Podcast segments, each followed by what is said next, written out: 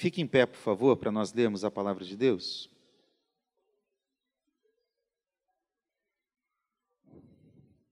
Filipenses capítulo 2, do versículo 1 até o versículo 4.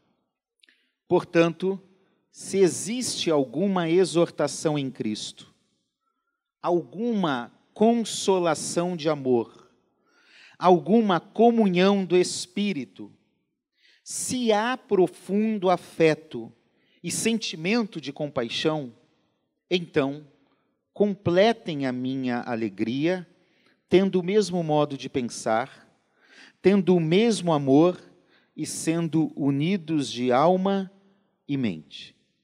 Não façam nada por interesse pessoal ou vaidade, mas por humildade, cada um considerando os outros superiores a si mesmo, não tendo em vista somente os seus próprios interesses, mas também os dos outros. Amém? Que texto, hein? Que texto. Senhor, que a tua palavra, que nos edifica, que nos corrige, que nos repreende, que nos fortalece, que nos ensina, encontre espaço em nosso coração. Abre nossa mente para entender, nosso coração para guardar e a nossa disposição para praticar o que a tua palavra tem a nos dizer. Ajuda-nos, porque precisamos, em nome de Jesus. Amém. Pode se assentar. Eu quero falar sobre princípios bíblicos para viver em harmonia. Amém? Princípios bíblicos para se viver em harmonia, a partir desse belíssimo texto do apóstolo Paulo. Paulo, segundo uh, uma linha da teologia de qual eu sou adepto, escreveu 13 cartas do Novo Testamento. 13 cartas, algumas para algumas igrejas e outras para uh, pastores. Tito, uh, Timóteo, escreveu também a um cristão, Filemão. E entre as cartas das igrejas, essa é uma carta especial. Eu queria pedir um pouco de retorno, eu não estou me ouvindo. Se puder, por favor, que senão eu vou gritar aqui por não me ouvir. E essa é uma é uma igreja muito especial, obrigado, está perfeito. Uma igreja muito especial, fundada por Paulo no ano 50 depois de Cristo. É a primeira igreja fundada na Europa no período da sua segunda viagem missionária. E aí, cerca de 10, 12 anos depois, Paulo escreve, obrigado, esta carta, entre o ano 60 a 62 depois de Cristo. Sabe de onde Paulo escreve essa carta? Da prisão. Ele escreve quatro cartas da prisão: Efésios, Filipenses, Colossenses e Filemão. E esta é uma carta muito rica, porque é uma carta que expressa gratidão. Tem algumas igrejas que Paulo chega com os dois pés no peito, revoltado com a igreja, Gálatas, porque deturparam o evangelho. Ele não é gentil, ele não diz aí, está tudo bem com vocês, né? ele já começa falando, eu estou admirado que vocês estão fugindo, trocando o evangelho. Mas essa não, ele expressa gratidão. Ele fala várias vezes sobre alegria. Ele fala do Evangelho e da eficácia do Evangelho, fazendo com que nós, cristãos, possamos viver de uma forma relevante no mundo. Já que o Evangelho nos alcançou, nós não podemos viver como o mundo, mas o Evangelho eficaz transforma a nossa forma de ser e viver. E ele destaca em alguns momentos, inclusive aqui a partir do versículo 5 e no versículo 1 que nós lemos, o grande exemplo de Cristo. Ele diz: Cristo é um modelo, é o padrão em que nós devemos imitar. Esse é o contexto do que está acontecendo. Então, essa é uma igreja importante, querida, que dá pouco problema. Paulo diz que ama essa igreja, que é grato a essa igreja, porque essa igreja ofertou voluntariamente. Ele tem um profundo afeto por essa igreja. Porém, quando ele entra aqui no capítulo 2, ele vai tratar de algo fundamental. Porque essa igreja quase não tinha problema como a de Corinto, que tinha problema doutrinário, litúrgico, comportamental, moral, tinha todo tipo de problema na igreja de Corinto. Filipenses não. Filipenses é uma igreja amável, querida, uma igreja do coração de Paulo, mas que tem um probleminha que está surgindo no meio dessa igreja. Ela corria riscos de divisão. Ela estava perdendo a unidade.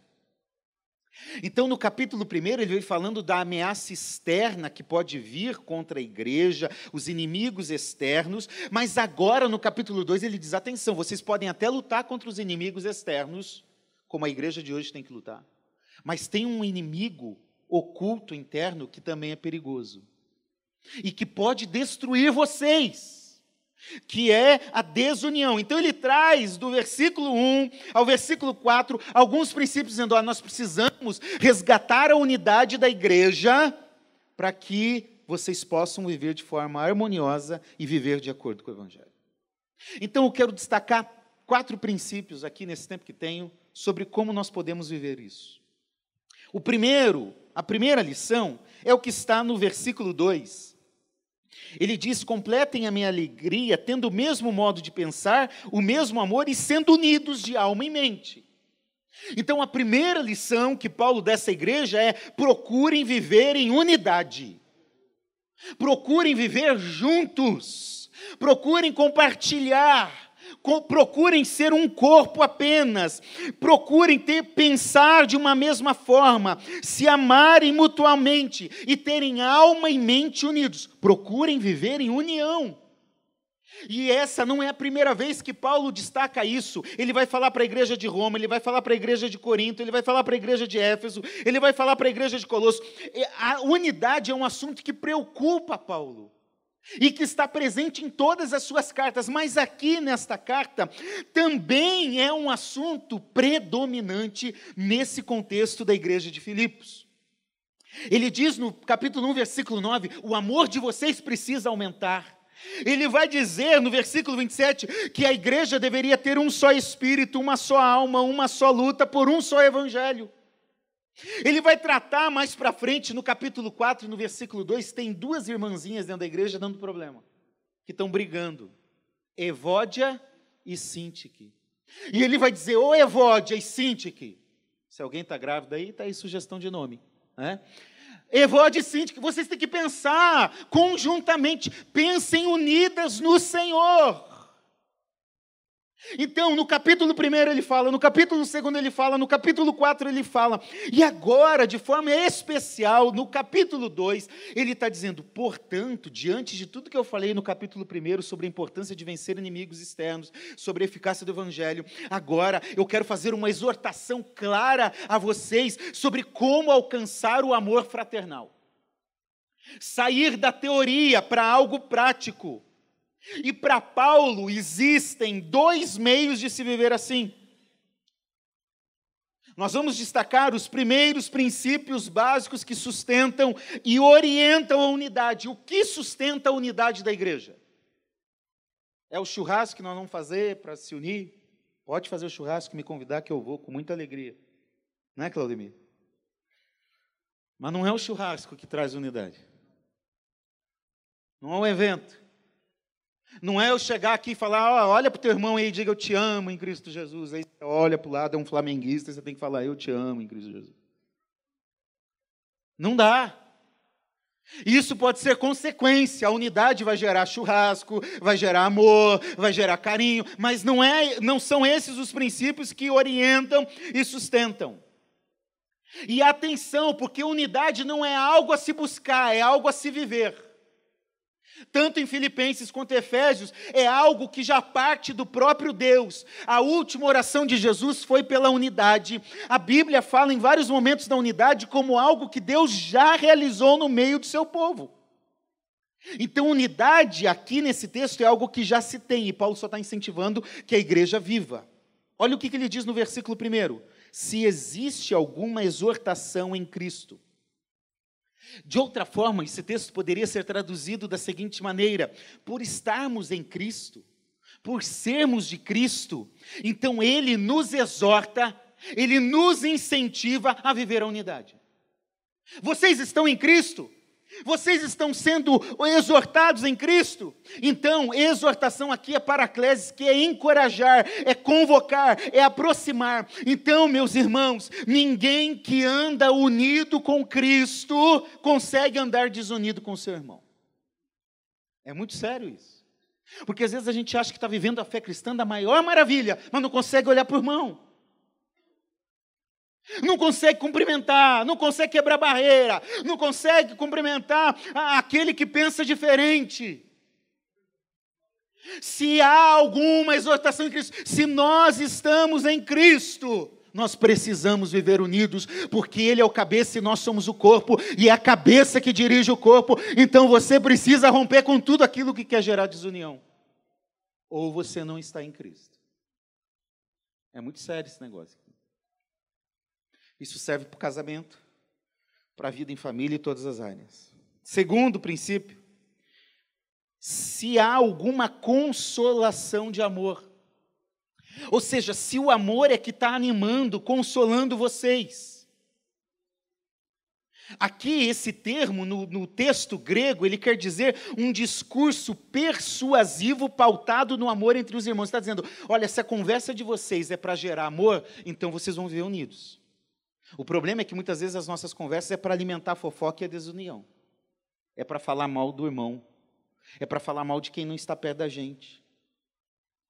Aqui ele está dizendo: olha, vocês têm que falar intimamente, baseado no amor, na compreensão, num amor de Cristo pela igreja. Se vocês estão em Cristo, o amor de Cristo vai motivar vocês. Terceiro princípio que ele diz: se há alguma comunhão do Espírito. O Paulo está dizendo o seguinte: já que vocês estão em Cristo, estão desenvolvendo uma linguagem amorosa, então vocês vão desfrutar da comunhão que o Espírito dá. E esse é um princípio que Paulo sempre diz: a comunhão do Espírito esteja com todos. O tríplice, amém, quando nós terminamos a, a, a bênção apostólica, é baseada na comunhão do Espírito. Ou seja, o Espírito habita na igreja e o Espírito leva a comunhão. Então quer dizer que se eu viver uma vida desunida, eu não estou sendo conduzido e não estou na comunhão do Espírito. Efésios capítulo 4, versículo 3, ele diz o seguinte: vocês devem preservar a unidade do Espírito. Não é para criar a unidade, é para preservar aquilo que o Espírito já está fazendo. Porque quando o Espírito age no meio da igreja, quando nós deixamos o Espírito agir dentro da nossa casa, nos nossos é, ambientes de convivência, o Espírito vai nos levar à união uns com os outros. O Espírito vai nos fazer viver unidos uns com os outros. E em quarto lugar, ele está dizendo: e se há profundo afeto e sentimento de compaixão. Esse profundo afeto aqui, no termo é, original, é, é se é algo que vem das entranhas. A cultura oriental antiga, no tempo bíblico, achava que os sentimentos vinham das entranhas. Várias vezes vai usar essa expressão. Então, é, é, aquele sentimento verdadeiro de ter compaixão e afeto pelas pessoas. A nova tradução na linguagem de hoje, quando traduz esse texto, ela diz: se vocês são bondosos e misericordiosos, ou seja, é um resultado natural de quem está vivendo em Cristo, de quem está manifestando o amor, de quem está na comunhão do Espírito, vai manifestar profundo afeto e sentimento verdadeiro de compaixão e misericórdia. Afeto aqui é uma sensibilidade para com as necessidades dos outros para com o sofrimento dos outros, para com a dor dos outros, para com a fome dos outros. É isso que esse texto está dizendo. Então existem esses princípios que sustentam. Lembrando, exortação de Cristo, que mais que o texto diz? Consolação de amor, comunhão do espírito e profundo afeto. Isso sustenta. Agora, existe uma segunda forma de viver a unidade. Existem ações intencionais que favorecem e fortalecem a unidade. Que aí parte de nós. E Paulo começa dizendo no versículo 2: Olha, se vocês têm que completar minha alegria, vocês precisam me fazer feliz. Ele está preso. E ele está querendo ficar alegre, e a preocupação dele é: eu vou ficar feliz se vocês viverem em unidade. A minha preocupação não é porque eu estou preso, é porque vocês estão correndo o risco de dividir a igreja de Jesus. Então, a preocupação de Paulo só seria trocada pela alegria caso houvesse a unidade. Agora, como que nós podemos, por nossas ações, viver a unidade? Versículo 3. Tenham. Não, ainda o versículo 2. Completa a minha alegria tendo o mesmo modo de pensar. Sabe quantas vezes Paulo diz isso para as igrejas? 23 vezes. E aí é difícil, porque a gente pensa diferente muitas coisas, não é? Dentro de casa. Eu não sei vocês, mas eu e a Tânia somos diferentes. E bem diferentes. Pensa no negócio difícil. E às vezes até entender o outro. Eu cresci numa casa, todos os meus irmãos têm a minha altura. Filho de pastor, chegava do culto, ataque as panelas.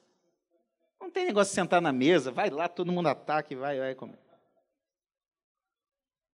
Pizza. Hum, tem quantos pedaços? 20? Tá. Então quantos tem? Tem cinco. Divide aí certinho, porque senão, meu amigo. Era assim. Então eu ia pegar o arroz, por exemplo. Aí eu ia e tum, fazia um buracão no arroz. E a Tânia, no começo do casamento, não faz isso, pelo amor de Deus, com o meu arroz. O que que eu fiz com o arroz? Não, você tem que ir raspando o arroz. Senta direitinho, com calma. Meu Deus do céu, é muito diferente. Até a gente compreender o modo de pensar um do outro. Hum, levou tempo. Tivemos muitas crises. Ter o mesmo modo de pensar não é uniformidade. Não, a Bíblia reconhece que nós temos diferenças. E isso está claro no Novo Testamento, mas ter o mesmo modo de pensar é buscar a unidade em meio à diversidade por uma postura de cooperação e harmonia centrado em Cristo. Nós podemos ter pensamentos políticos diferentes, nós podemos ter times de futebol diferentes, nós podemos ter culturas diferentes, valores culturais diferentes, mas por causa de Cristo nós colocamos tudo isso em segundo lugar, passamos a ter um mesmo modo de pensar porque há Cristo, porque há uma exaltação em Cristo. Então, Cristo nos atrai para um mesmo modo de pensar. É ter a mente de Cristo. Esse termo, o mesmo modo de pensar, no grego, eu vou falar porque ele é importante, é froneite, que quer dizer, é, é, esse froneite vem de uma membrana do coração que faz o coração palpitar e, e, e mandar sangue para o corpo. Ele está dizendo o seguinte: que porque nós estamos em Cristo, nós devemos pensar como Cristo, ter a mente de Cristo, e aí nós vamos pensar conjuntamente. É para pensar como Cristo e a partir de Cristo, é para pensar certo. Quando a gente consegue colocar Cristo no centro, as nossas barreiras de divisão se quebram, se caem, porque tudo é para Ele e Ele está no centro de todas as coisas. Eu posso até não concordar, às vezes, com a minha esposa com um irmão da igreja, com um colega de ministério, com um colega de trabalho. Eu posso até não concordar em alguma coisa, mas por causa de Cristo, a gente deixa essas coisas e passa a ter o mesmo modo de pensar. Tenham o mesmo modo de pensar. Tenham o mesmo amor. Quando a gente trabalha a nossa mente e decide superar diferenças para pensar em Cristo igual, nós conseguimos ter o mesmo amor é uma consequência de ter o mesmo pensamento. E é o amor de Cristo que é derramado em nosso coração que nos faz viver assim. É um amor de vontade, é uma escolha intencional. Não é porque, olha, aquele ali combina mais comigo, então você é mais amiguinho dele, não. É um amor sacrificial, que vai ao encontro do outro o nosso amor é um amor sem vergonha. Porque a gente quer amar aqueles que nos amam, quer amar aqueles que está tudo bem com a gente. Mas quando alguém pisa no calo da gente, quando alguém fala mal da gente, quando alguém olha todo para a gente, a gente já dá uma de valentão. Eu não vou estar tá pensando o quê? Eu sou crente, mas meu braço direito não é. Nós precisamos acabar com esse negócio. Estou pronto para a briga. Dou um boi para não entrar numa briga, mas dou uma boiada para não entrar e sai falando isso como se fosse a coisa mais maravilhosa do mundo. É um amor ativo, não sentimental. O amor na Bíblia não tem a ver com sentimento. Ai, pastor, eu não estou sentindo nada. Não é para você sentir. Amor é uma ação, é uma decisão, é uma escolha. É um amor intencional, é um amor ativo, é um amor que vai contra. E esse é o princípio de Jesus. A ponto dele aumentar o que a lei dizia. A lei dizia: ama o próximo como a si mesmo. Agora ele diz: ame o próximo como eu vos amei.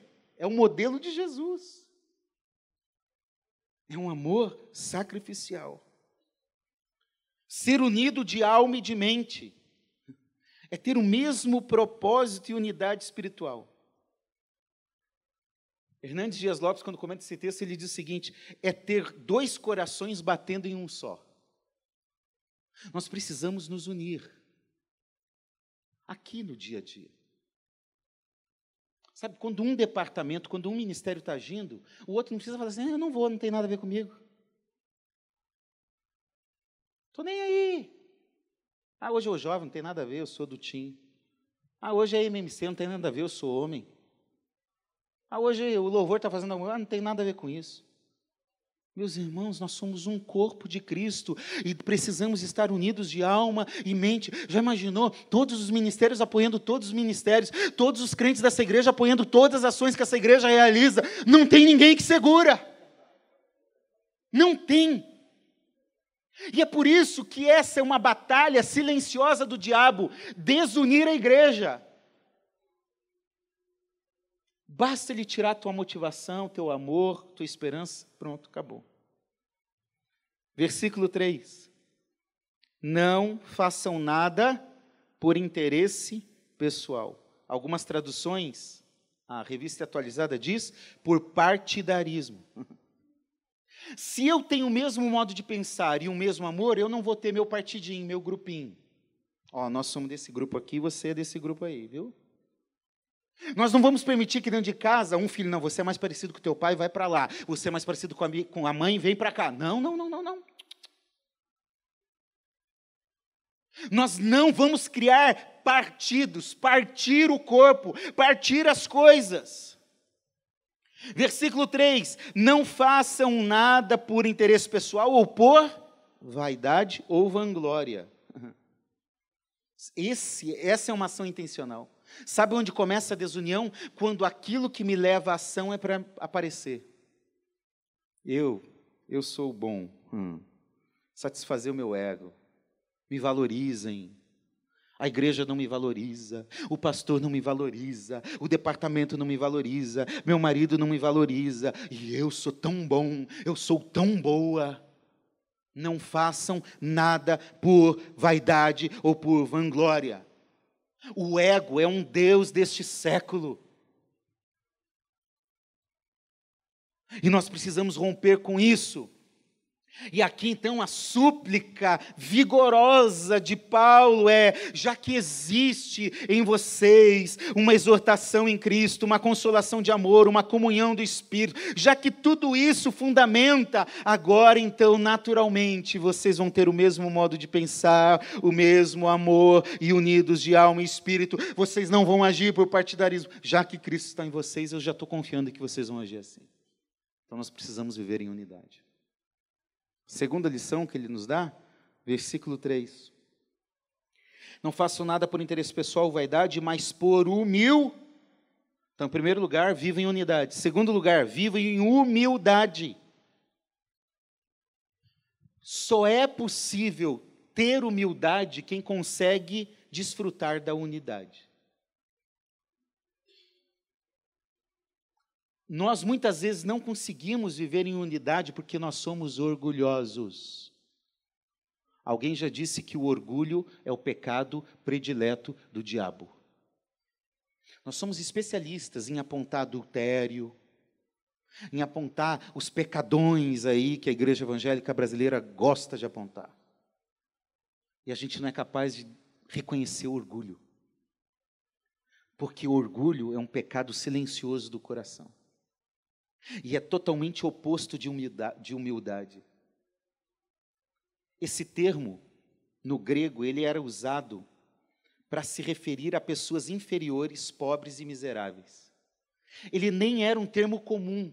Paulo se apropria disso, dizendo: os crentes em Jesus têm que ter um comportamento que manifeste essa, essa, essa, essa verdadeira humildade, essa submissão, essa inferioridade intencional, não porque é inferior, mas porque se coloca inferior para poder viver em paz com os outros. Casamentos acabam porque o orgulho é maior do que o desejo de acertar. Pessoas brigam porque o orgulho é maior do que a motivação que leva a perdoar. Se nós acabássemos com o nosso orgulho, nós resolveríamos mais da metade dos nossos problemas relacionais. Então, o que, que significa viver em humildade? É ter uma posição humilde de si mesmo. senso de profunda insignificância. Eu dou graças a Deus, porque de vez em quando, quando eu estou me achando, quando eu acho que, ah, Cir, você é bom, hein, Cir? Aí minha esposa vem e fala, ei, eu te conheço, hein? Eu estou com você, sei quem você é. Nós precisamos ter senso de profunda insignificância, um conhecimento correto de nós mesmos, nós precisamos aprender a renunciar nossos interesses pessoais quando eles prejudicam a harmonia e o amor fraternal. Para de brigar por algumas coisas bestas. Escolha melhor as suas guerras, as suas brigas. Sabe, às vezes por um motivo bobo, nós criamos problema com os outros. Escolha melhor renuncie algumas coisas. E humildade não é na roupa, não, tem gente muito, com roupa muito simples, gente muito pobre que é orgulhoso. Humildade é uma atitude de mente, é uma atitude de comportamento, é um interior humilde. E a humildade só vem quando nós reconhecemos a nossa total dependência de Deus e do próximo. Quando nós reconhecemos, eu não posso fazer nada sozinho, eu preciso de cada um que está aqui, eu preciso de cada pessoa, porque nós somos um corpo. O dedo não pode dizer para a mão que não precisa da mão, a mão não pode dizer para o braço que não precisa do braço, o braço não pode dizer para o tronco que não precisa do tronco. Todos nós precisamos um uns dos outros. É essa humildade. Pessoas humildes conseguem se relacionar. E esse é um princípio muito importante. Nós precisamos viver em humildade. Infelizmente, o pecado do orgulho é um pecado escondido que está muitas vezes nos dominando. E a humildade é uma virtude negligenciada, ou às vezes falsamente demonstrada. Já viu aquele negócio de falsa humildade? Hum. Parece humilde, mas quando pisa no calo. Hum. Neste texto aqui, humildade, olha comigo, no versículo 3. Como que Paulo entende o que é humildade? É o oposto de fazer as coisas com interesse pessoal. Porque Paulo diz: vocês têm que considerar os outros superiores a si mesmo. Paulo está dizendo: não faça as coisas por interesse de vocês. Considere o interesse dos outros. Paulo está dizendo: não se coloque acima dos outros, deixando-se dominar pelo egoísmo, mas coloque o interesse dos outros em primeiro lugar. Paulo está nos ensinando ainda que, versículo 4, não tendo em vista somente os seus próprios interesses, que eu acabei de falar, mas também o dos outros, e não e cada um considerando os outros superiores, ou seja, é o oposto de fazer as coisas para aparecer, para vanglória. A NTLH, quando traduz esse texto, diz: é um desejo tolo de receber elogio. Ah, eu fiz, está vendo? Eu fiz. Por favor, reconheçam. Eu vou dizer uma coisa para você, às vezes não vão te reconhecer. E não se faça de vítima por causa disso. Às vezes você vai fazer uma coisa maravilhosa para sua esposa, para seu esposo, e talvez ele ou ela não vai reconhecer. Às vezes você vai se dedicar a algo na igreja e alguém pode não reconhecer. Mas não tenha o desejo tolo de querer receber elogio por tudo. Tentando impressionar os outros. Uma vez eu fui numa, num programa de TV lá em Manaus, Amazonas. E aí a pessoa que me levou falou: cuidado que a apresentadora tem problema de DNA. Uai, será que esse negócio é uma doença? Posso ficar perto? Não, é demasiada necessidade de aparecer. Não faz, não tenha problema de DNA. Toda vanglória é uma glória vã. Nós não recebemos glória, quem deve receber a glória é o nosso Senhor Jesus Cristo. Humildade é considerar os outros superior a si mesmo. Paulo está dizendo, humildade é porque os outros são superiores a você, é isso que ele está dizendo? Ele não está dizendo o que é, ele está dizendo considere. É um princípio para viver bem. Então, por diversas razões, pode ser que um ou outro tenha uma facilidade em uma área e o outro em outra. Pode ser que um outro seja maior, um é chefe, outro é empregado, um é líder, o outro é um subordinado. Pode ser. Mas Paulo está dizendo que uns ou os outros devem considerar aquele outro superior. E aí John MacArthur diz: essa é a verdadeira característica do que é humildade, é olhar para o outro com honra. Paulo diz isso em Romanos capítulo 12, versículo 10: preferir uns aos outros com honra. Você veja, quando eu trato todo mundo com honra, com valor, eu consigo viver bem com o outro. Eu não consigo viver quando eu não tenho essa disposição de tratar bem o outro. Você vê a si mesmo com modéstia e trata com honra o próximo.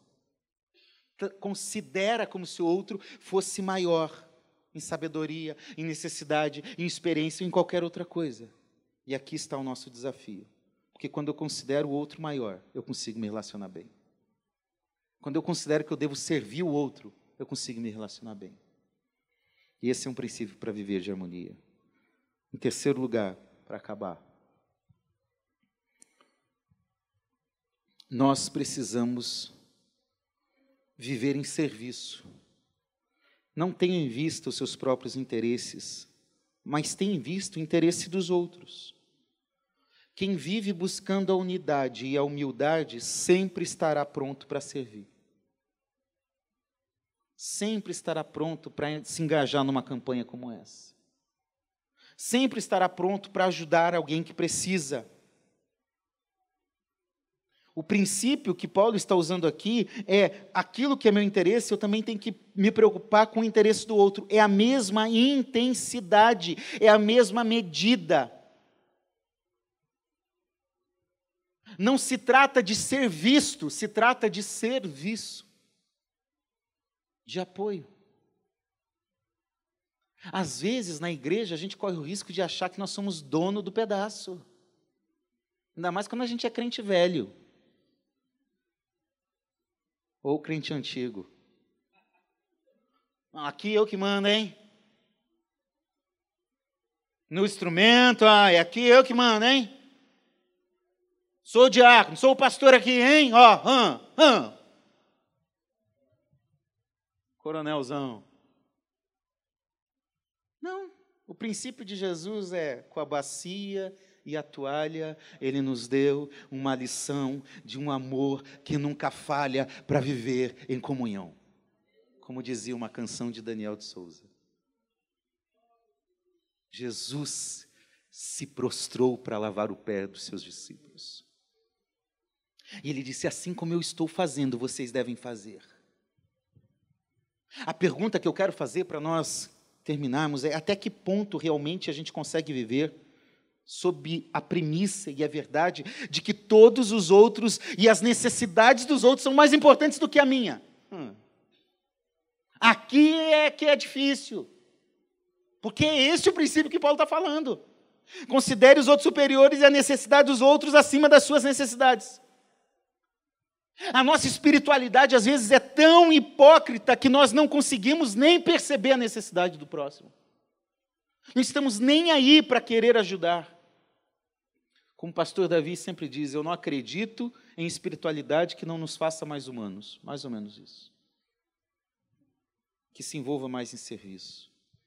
Uma música do pastor Paulo Brito é, é maravilhosa. Ele diz assim: Quem procura Deus, acha o seu irmão. Às vezes a gente está tão preocupado, oh, eu quero, vem, vem, vem, vem, vem. E Deus está falando, é, cuida aí, ó. ame aí. João vai dizer, como você diz que ama Deus se você não ama o teu próximo? Se você odeia o seu irmão? É algo sério. O princípio é que nós não conseguimos fazer isso se nós não estivermos em Cristo. Aí o versículo 5 ele diz: Então tenham em vocês o mesmo modo de pensar de Cristo Jesus. Então ele entendeu: olha, vocês têm que ter o mesmo modo de pensar, mas é o mesmo modo de pensar que vem de Cristo Jesus. A saída está em Cristo. Fique em pé, por favor. Ninguém consegue viver a realidade da unidade, da humildade e do serviço sozinho. O pecado acabou com a gente.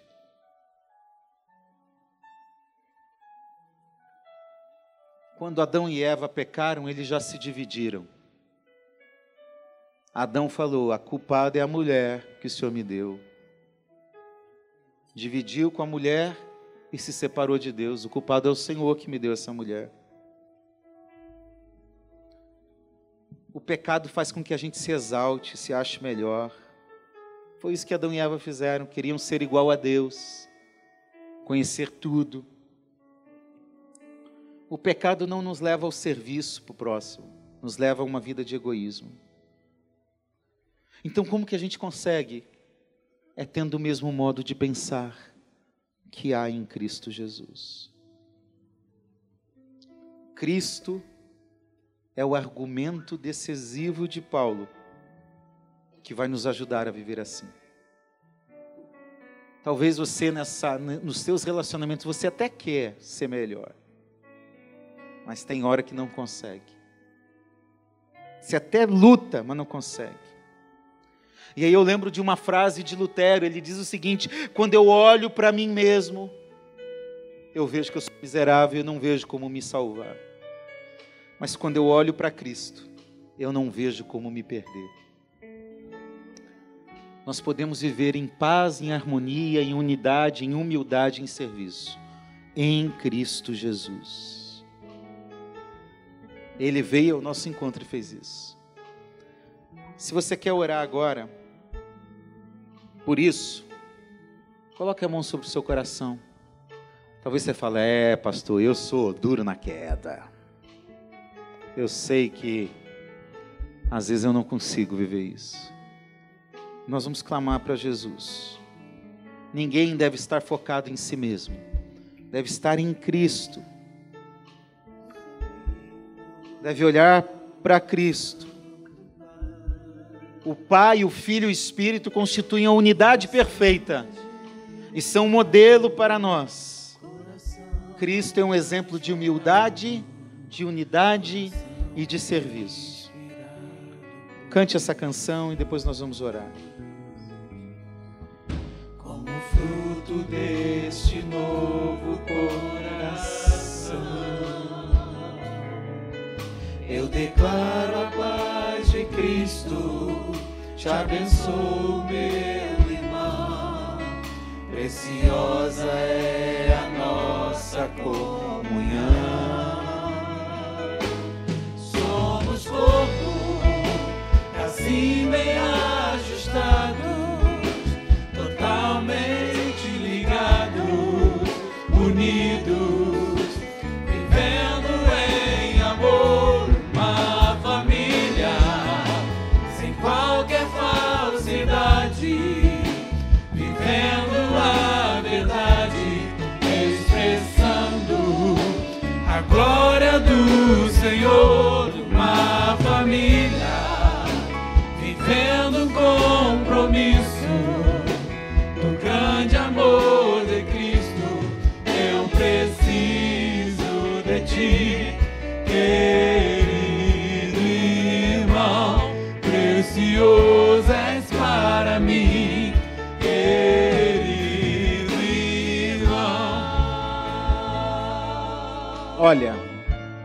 A unidade é boa e necessária, a humildade também e o serviço também.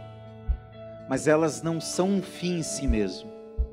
Nós precisamos viver assim porque nós devemos refletir a Cristo. Nós precisamos ser diferentes. Você precisa então viver mais em unidade, mais em humildade, mais em serviço. Coloque a mão sobre o seu coração, nós vamos orar. Jesus nos ajuda. Quebra as barreiras que querem nos dividir, que querem nos afastar. Quebra o orgulho que muitas vezes quer dominar a nossa mente e o nosso coração. Tira o egoísmo e nos faz viver uma vida de unidade, a respeitar o diferente, a amar a todas as pessoas, inclusive aqueles que não gostam da gente. Nos ajuda a ter humildade de mente e espírito de verdade. O Senhor rejeita um coração altivo, então não permita, Senhor, que isso esteja entre nós. E nos faz servir, nos faz desejar servir as pessoas, servir no reino como Cristo serviu. E que assim possamos desfrutar da harmonia nos nossos relacionamentos, no casamento, na família, com os filhos, na igreja, nos ministérios, no ambiente de trabalho. Que sejamos agentes de transformação para a tua honra e para a tua glória. Deus, se há alguém agora com relacionamentos rompidos, se há alguma família agora desunida neste lugar, se há algum casamento em crise neste lugar agora, Jesus, se há alguém com um ambiente conturbado no trabalho ou em qualquer lugar que for, agora, em nome de Jesus, quebra toda a barreira de Satanás para trazer briga, discussão, desunião, desentendimento, em nome de Jesus. Restaura a unidade do teu povo, restaura a unidade da família, e que teu nome seja glorificado em nós e através de nós. Abençoa a unidade desta igreja, Senhor. Cada líder, cada ministério, cada pessoa que trabalha, cada pessoa que se envolve, cada irmão, cada família, abençoa que a igreja Maranata de Duque de Caxias seja reconhecida por ser uma igreja que vive em unidade, que vive em humildade e que vive em serviço ao próximo e à comunidade onde nós estamos inseridos, em nome de Jesus. Ajuda-nos, Senhor e que assim o teu nome seja glorificado em nome de Jesus. Amém. E graças a Deus.